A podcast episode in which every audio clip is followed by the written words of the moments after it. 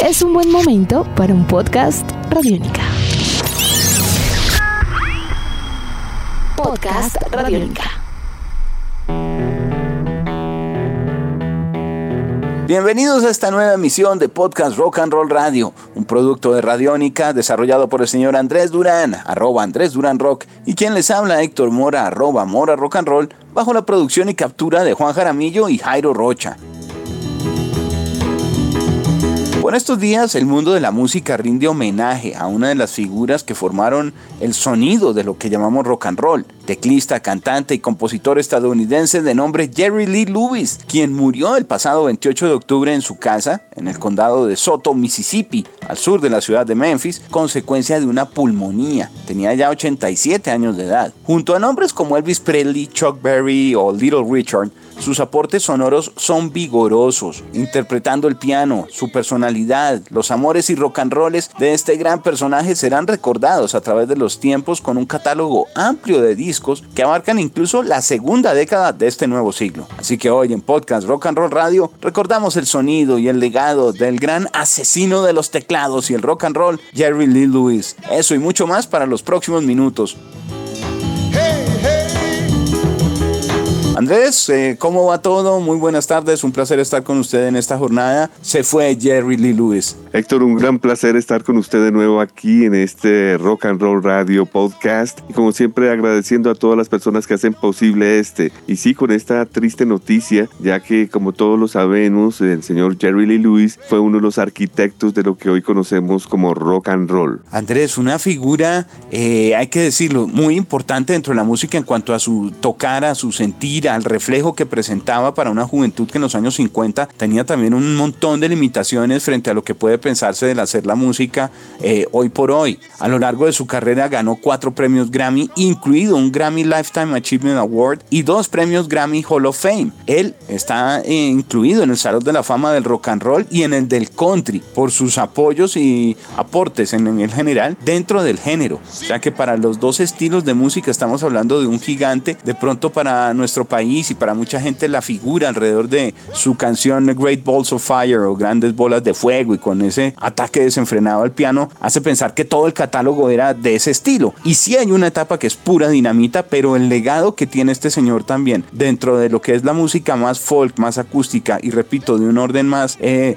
rural norteamericano en ámbitos de country, eh, pues es un legado casi que igual al que podemos encontrar en el rock and roll. Totalmente de acuerdo, Héctor. Y en esta ocasión yo diría que su aporte va por el lado del piano, ya que fue majestuosa su manera de interpretar ese boogie boogie gospel, algo totalmente diferente a lo que podían plantear pianistas del momento. Eh, comparar es, es, algo no, no, muy agradable, pero eh, era, eran competencia entre Ray Charles, eran competencia entre Little Richard, pero esa manera de tocar el piano de Jerry Lee Lewis era única, con unas progresiones que nunca eh, se habían escuchado y fuera de esto tocando con el pie y haciendo pues todo un show respectivo. Andrés, yo creo que tal vez esa forma de, de presentar como romper la etiqueta de los conciertos de piano, incluso en música en salones y demás, sería al mismo tiempo casi que una muestra, eh, sí, desenfrenada de juventud, de reverencia y demás, pero también casi que un, me atrevo a decir, una, una visión de contracultura total a la que se presentaba para la forma de interpretar también no solo la música, sino ese mismo instrumento. Yo creo que en ese sentido y, y claro, con una personalidad también polémica, porque igual estamos hablando de una figura que, que tenía temperamentos difíciles, que su espíritu era incluso todavía mucho más rock and roll de lo que podría eh, imaginarse frente a otros de la época. Eh, sus comportamientos y demás complejos, pues llevaban a que fuera una, una figura que algunos decían va a ser el reemplazo de Elvis Presley en determinado momento, si no es por sus escándalos personales que al final terminaron acompañándolo toda la vida, ¿no? Eh, problemas, digamos, complejos frente a la prensa y demás, como tener que, eh, pues, eh, ventilarse su relación afectiva y su matrimonio con una prima segunda menor de edad,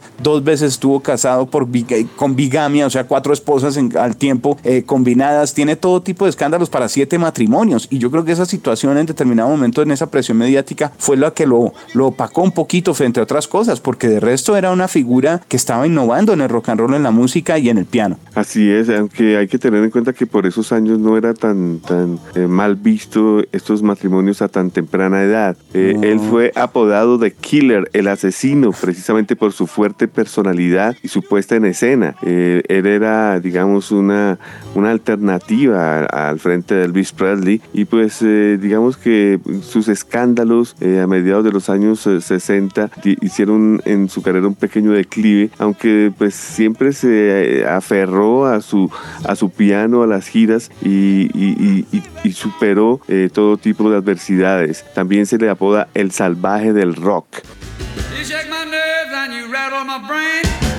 el salvaje del rock. Y sí que lo era. Sus descargas y sus eh, canciones eh, siempre tuvieron la característica de contar con una persona que para no haber contado con una educación formal dentro de la música académica era un genio, era un prodigio. Él, desde muy temprana edad, sus padres tenían muy pocos recursos, tuvieron que hacer un gran esfuerzo para lograr comprarle un, piano, ni siquiera de segunda, sino de tercera, Andrés, y con esa poder acompañar poco a poco el eh, despertar musical de este joven porque se dieron cuenta que era talentoso, pero es casi que un don lo que veíamos en, Jerry Lee Lewis. En 1952 grabó sus primeras canciones eh, para piano, canciones como New Orleans eh, y New Orleans Boogie y una canción titulada Don't Stay Away. Eh, su mamá se da cuenta que tienen cierto éxito esos temas y su madre lo envía a una escuela religiosa de Wachati, Texas, para que interpretase música exclusivamente religiosa, pero pronto fue expulsado por tocar una versión de My God Real al estilo Boogie Boogie.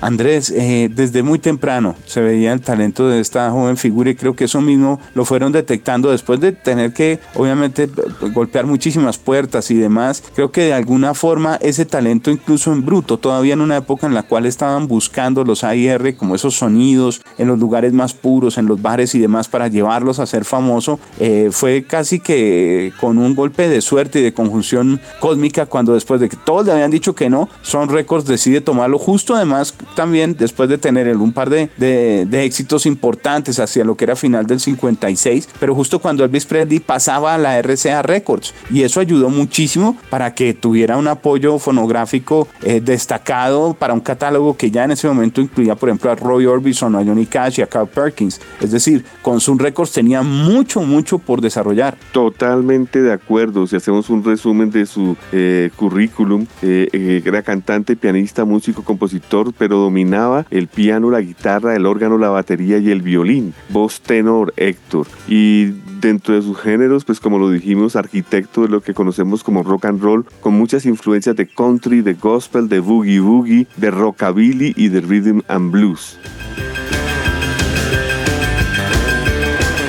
Dentro de lo que estaríamos hablando de intérpretes, justamente en varios de esos estilos que usted mencionó, lo encontramos que podría estar tranquilamente al lado de, unos tótems o de unas figuras. Eh, si nos vamos por el lado de, jazz, un poquito Louis Armstrong o Sidney Bechet, en el blues, eh, bueno, también encontramos desde un Robert Johnson o un Billie Holiday, una Billie Holiday, James Brown, Ray Charles, Sam Cooke, todos estos nombres están a la par de lo que puede ser el aporte y el legado de Jerry Lee Lewis. Héctor, el encuentro o acontecimiento histórico que llevó a cabo nuestro amigo Jerry Lee Lewis eh, se lleva a cabo en 1957 cuando en una sesión improvisada precisamente en Azul Records graba un par de temas junto a Elvis Presley, a Carl Perkins y Johnny Cash. Eh, a, esta, a este encuentro explosivo se le denominó The Million Dollar Quarter o el cuarteto del millón de dólares y pues eh, él era el único que sobrevivía a, esta, a, las muertes. Así que ya el, cuarteto del millón de dólares están reunidos en el cielo. Claro, los cuatro ya se fueron, los cuatro están, allá y curioso porque para ese momento un millón de dólares, además si estamos hablando de finales de los años 50, tenía todavía un impacto mucho más fuerte de lo que puede ser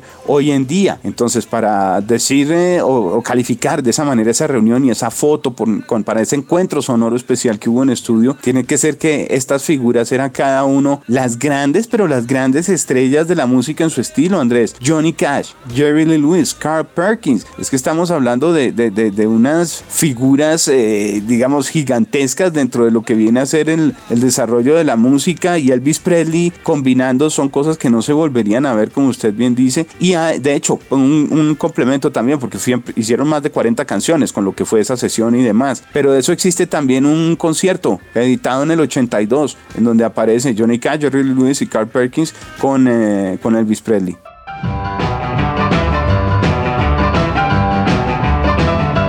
Héctor, usted acaba de decir la, la, palabra clave en este podcast y es que son más de 50 producciones en estudio, la discografía selecta de Jerry Lee Lewis. Y no estoy hablando de, discos piratas ni nada por el estilo, sino discos eh, autorizados, discos legales. Es realmente un ejército de composiciones que, como lo dije, van del, del blues country al rock and roll. Andrés, hay algo importante también allí para destacar, es que si bien el último disco en estudio con material de Jerry Lee Lewis fue el Rock and Roll Time en el 2014, ya hace varios años.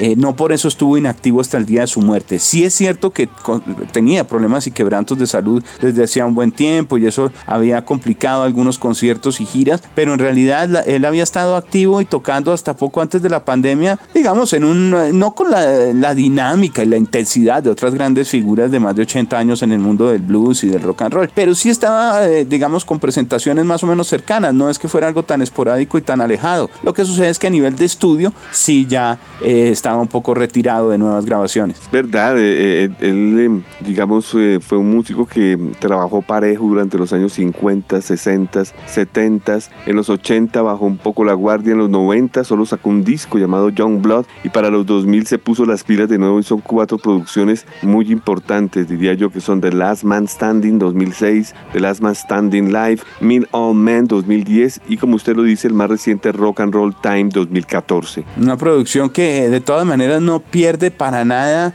eh, vigencia frente a lo que era el interpretar del piano. Repito, ese obviamente tiene mucho de rock and roll, pero la gente es importante que entienda eso, que el catálogo está variado, porque no todo lo que van a encontrar es con esas teclas desenfrenadas y con rockabilly, con rock y, digamos ese aire. Hay mucho de country. Sin embargo, pues para ese último álbum la imagen que él tenía todavía y sus pianos eh, en general eran todavía de gran descarga. Totalmente. Y el piano, la manera de, ejecutar el piano, como lo dijimos, era única. Es, era, como abusar del instrumento. Yo diría que sería como el abuelo de Keith Emerson, que fue uno de los, de los teclistas que más abusaba del instrumento haciendo piruetas y, y, de todo. Yo diría, le, sacaba sonidos no solo a las teclas, sino al instrumento como tal, todo lo que compone eh, su fabricación. Para los que quieran acercarse un poco a esa descripción, dicen, bueno, no, pero de pronto quiero escuchar algo más de, de eso que comentan, de esa potencia de pianos y demás. Y en un ámbito de rock, recomendamos el concierto Live at the Star Club en Hamburgo, Alemania, Andrés, de 1964, que aunque es cortico, son apenas 24 minutos, está disponible en plataformas y es considerada una joya. Son solo 8 o 9 canciones, pero dentro de la descarga y de esa época dinamita de Jerry Lee Lewis, es un gran reflejo.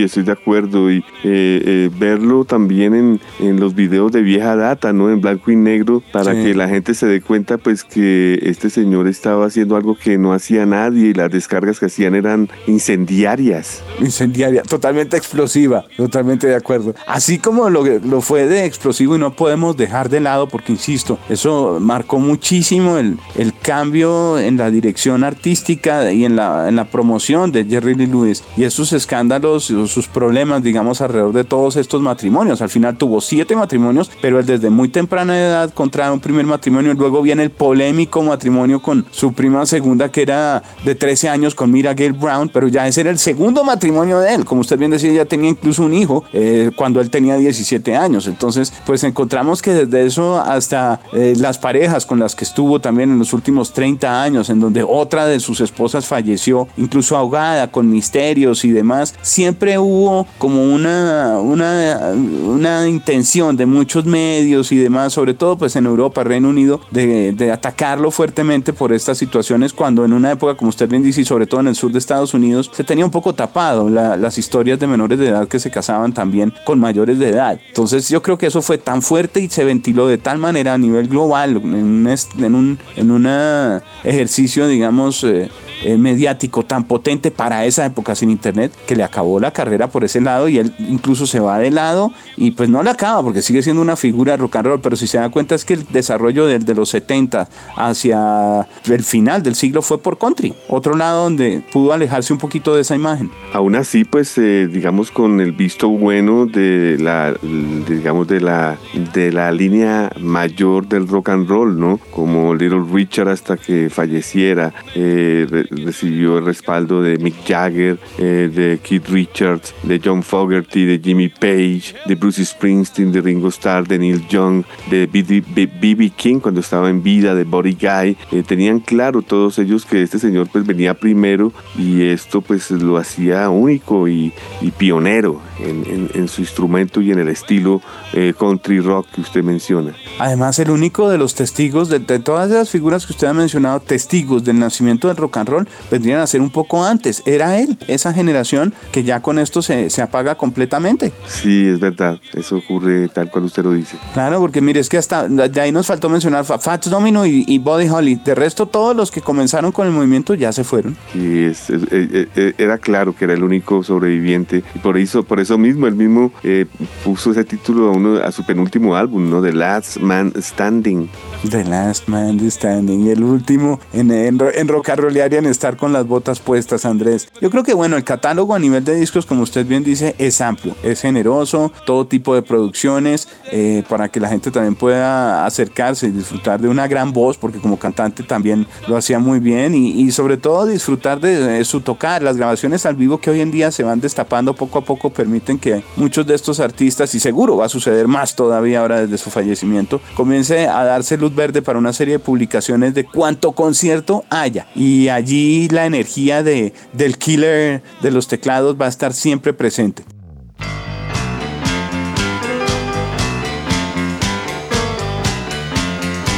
Héctor, en el 2010 Jerry cumplió 75 años eh, lanzando un disco llamado Mean All Men, eh, un discazo, lo recomendaría, en donde aparece él en la portada eh, saliendo de una limusina y lo están recibiendo una cantidad de chicas muy jóvenes, en donde él se, uno se da cuenta que, que él, él, hasta el día de su muerte, sus últimas portadas, totalmente sugestivo. Y ese disco además en duetos cuenta también con grandes invitados, desde encontramos desde un Mick Jagger o Ronnie Wood, que usted mencionó también anteriormente, hasta, bueno, está Keith Richards también, está Willie Nelson, está Sheryl Crow, está ahí Shelby Lynn, hay muchas figuras que acompañan para un álbum que fue también muy, muy bien recibido. Mavis Staples está también, Robbie Robinson. Impresionante este legado de este señor. Yo creo que a nivel general también su impacto dentro de la cultura popular tuvo un aire importante hacia lo que sería, Andrés, un, momento también eh, especial dentro del cine cuando presentaron la canción Great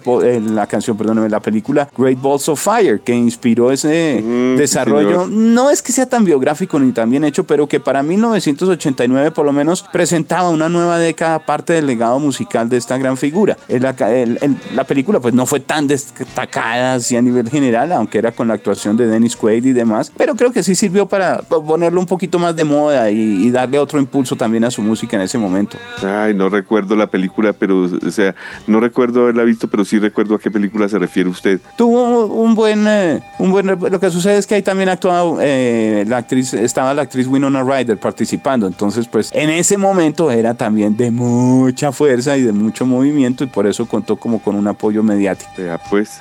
Dirigido por Jim McBride, lo encuentran así como Grandes Bolas de Fuego o Great Balls of Fire, como la canción. Bueno, Andrés, creo que estamos llegando al final de nuestro podcast. Algo que usted quiera destacar o recordar dentro de todo lo que hemos podido mencionar de Jerry Lewis para nuestros oyentes. Pues eh, recomendaría eh, un disco que lanzó la Thurman Records, o sea, el sello propiedad de Jack White. De hecho, el disco fue producido por él de una presentación de Jerry Lee Lewis que hizo para el Record Store Day en Nashville, Tennessee en el 2011, que es espectacular. Y por el lado de películas, pues eh, no recomendaría tanto una, una película eh, biográfica, sino más bien la, el, el video del no sé si usted mencionó que es Jerry Lee Lewis Last Man Standing Live, que pues tiene muy buenas reseñas en el mundo entero, que eh, ese es, es, podernos darnos cuenta en, qué estado mental y, y, físico estaba Jerry Lee Lewis en sus, en sus 70s. De video, el más reciente que usted menciona es ese Dinamita. Yo el que mencionaba solo está en audio, lamentablemente el del Star Club de Hamburgo. Correcto. Y también me gustaría recomendar eh, eh, la biografía de él, ¿no? Jerry Lee Lewis, His Own Story, que se lanzó en el 2015, eh, que es, como su nombre lo dice, pues la historia de él contada por él. Perfecto, Andrés. Yo tengo un dato curioso para finalizar. Todo el escándalo que se dio en su momento, estoy seguro que esta reflexión le va a gustar, porque el, el matrimonio con Mira Gale Brown, repetimos, además porque se entera el mundo, digamos, de esto cuando están en gira en Inglaterra y le preguntan a, a ella que lo estaba acompañando y pues tenía 13 años de edad y ella dice estoy casada con, con él, soy la señora y demás, pues viene el escándalo. Eso fue en 1958. Curiosamente el mundo 10 años después, en 1968, eh, se encontraría ante una situación en donde un Elvis Presley se estaba casando con Priscilla Presley que tenía 14 años. Hágame usted el favor. se repetía el ciclo del rock and roll, pero mediáticamente fue manejado muy, de una manera muy distinta. Totalmente, qué buen dato.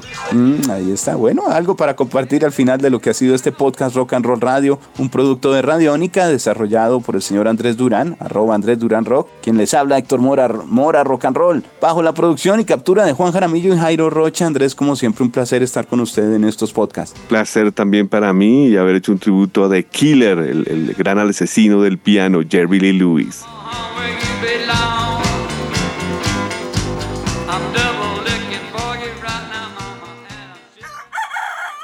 Hola, soy Fausto García Calderón. Hago parte del equipo de paz de Radio Nacional de Colombia y quiero invitarlos a escuchar Inquebrantables, Voces del Cambio, la serie de podcast en la que les traemos historias de gente excepcional que está cambiando la historia en lugares a los que ha llegado la paz.